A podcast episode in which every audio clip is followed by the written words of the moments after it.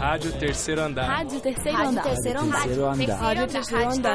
Rádio Terceiro Andar. Rádio Terceiro Andar.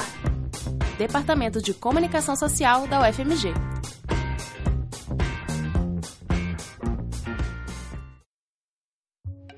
Tem dificuldade de falar em público ou de se comunicar? O Ambulatório de Fonoaudiologia da UFMG pode ser a solução. No espaço, estudantes do curso atendem gratuitamente alunos, professores e funcionários da universidade. É sobre esse serviço que vamos falar no episódio de hoje da série Nossa UFMG. O ambulatório de fonoaudiologia é uma via de mão dupla e todos se beneficiam. Os alunos aprendem como realizar atendimentos na prática e os pacientes recebem orientações para otimizarem sua comunicação. Nesse programa, conversamos com os dois lados, quem atende e quem é atendido. Para começar, falamos com a professora doutora Letícia Caldas, responsável pelo atendimento em voz no ambulatório de fonoaudiologia do Hospital das Clínicas, que apresenta o serviço. O ambulatório ele faz o atendimento às pessoas que têm medo de falar em público, é, que têm dificuldade de organizar um discurso, que têm dificuldades é, em se comunicar, que têm dificuldades com habilidades é, da fala, na organização de um discurso, que não conseguem fazer uma boa apresentação, que não tem começo, meio e fim. Às vezes é um S sibilado demais, é, às vezes existem muitos ruídos na comunicação que atrapalham a efetividade do discurso, daquilo que a pessoa tem a dizer. Segundo Letícia, as sessões são semanais e duram pouco mais de meia hora. Os atendimentos duram em média 40 minutos, é um, um tratamento, um atendimento breve, é, normalmente a gente percebe lá uns dois, três meses, né, uma vez por semana, a pessoa tem uma, uma melhora considerável é, da sua performance, da forma como ela se comunica, né? E dependendo do investimento também que a pessoa faz, é, a gente vê resultados muito significativos. Um dos pacientes atendidos pelo projeto foi Gabriel Araújo, estudante de jornalismo na UFMG, que nos conta um pouco da sua experiência. Eu fiz o atendimento gratuito ao fonoaudiólogo da UFMG, oferecido pelo Hospital das Clínicas, por uma equipe muito boa, na verdade, durante o ano de 2016, se eu não me engano. Foi um ano de atendimento, eu fiz literalmente um ano de atendimento completo, até o momento em que eu fui dispensado. Não dispensado, né? Que me deram alta porque consideravam que estavam bom, que não tinha mais nada a tratar. Eu fui basicamente por recomendação do meu estágio. Na época eu fazia estágio na TV UFMG, então tinha muita experiência, não experiência, mas tinha muita prática de apresentar para televisão, de tentar falar com clareza, com o máximo de clareza possível, para que aquela coisa de TV, né, para que suas mensagens sejam compreendidas e ouvida claramente, etc.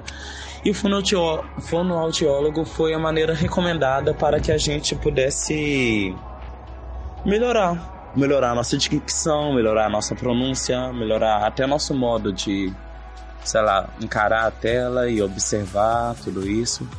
E foi muito bom nesse sentido. Ao longo do atendimento, Gabriel percebeu melhorias que superavam suas expectativas, que antes estavam restritas ao estágio.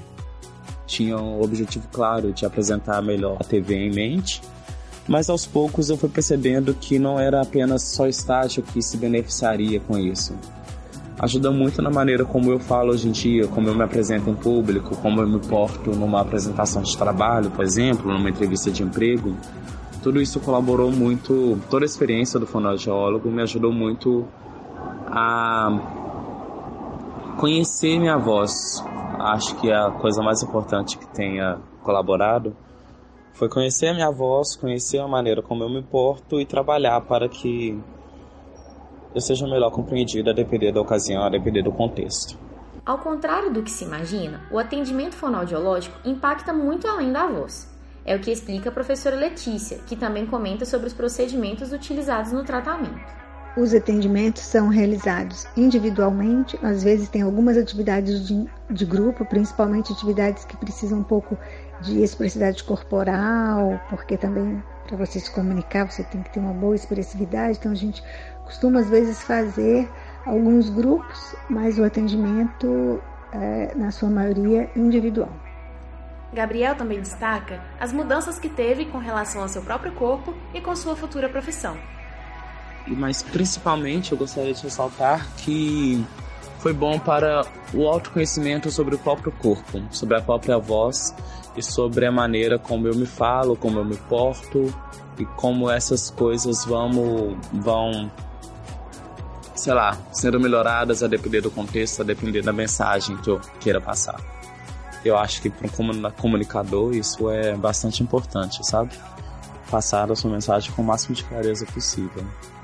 E ao mesmo tempo não perder a sua especificidade, ou seja, não perder o seu trejeito, não perder o jeito da sua fala, a sua dicção, mas só melhorá-la em certos pontos para, enfim, para que tudo ocorra bem, para que sua mensagem seja compreendida.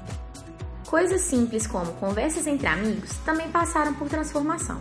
Gabriel conta que depois do tratamento passou a ser melhor compreendido e teve melhorias em sua relação interpessoal. Eu notava antes, por exemplo, que eu falava que eu sempre falava muito baixo com as pessoas com quem eu não tinha muita intimidade e que essas pessoas sempre perguntavam o quê? Tipo, o que você está falando? Eu não entendi. E que a partir do momento em que eu percebi que isso era constante, que as pessoas sempre se perguntavam o que, que você falou, repete por favor, eu percebi também que, sei lá, eu consegui lidar com os momentos em que eu estava tímido, em que eu poderia não estar, em que eu precisava me soltar mais. Tudo isso colaborou bastante para toda essa experiência na fono, fonoaudiologia colaborou bastante para melhorar essa um pouco, esse um pouco meu jeito, sabe? Para me ficar, para eu ficar mais tranquilo diante de diversas situações. Letícia nos conta que é difícil dar uma previsão exata do tempo de espera por atendimento, mas que normalmente há uma pequena fila dependendo do número de interessados. Contudo, como há grande rotatividade, a média de tempo não costuma ser maior do que dois ou três meses, às vezes até menor do que isso para ter acesso ao serviço. Ele acontece todas as quintas-feiras, de 8 às 10 horas da manhã, e atende muita demanda interna da UFMG. O aluno tem que levar um comprovante de matrícula e o professor, professor ou funcionário que, que, que desejar ser atendido, ele precisa levar é, um comprovante que ele tem um vínculo qual o FMG. O atendimento é realizado no Hospital São Geraldo, dentro do Hospital das Clínicas. O endereço é a Avenida Professor Alfredo Balena, número 110, no bairro Santa Efigênia, em BH. Os interessados em participar devem enviar um e-mail para ambivopufmg@gmail.com.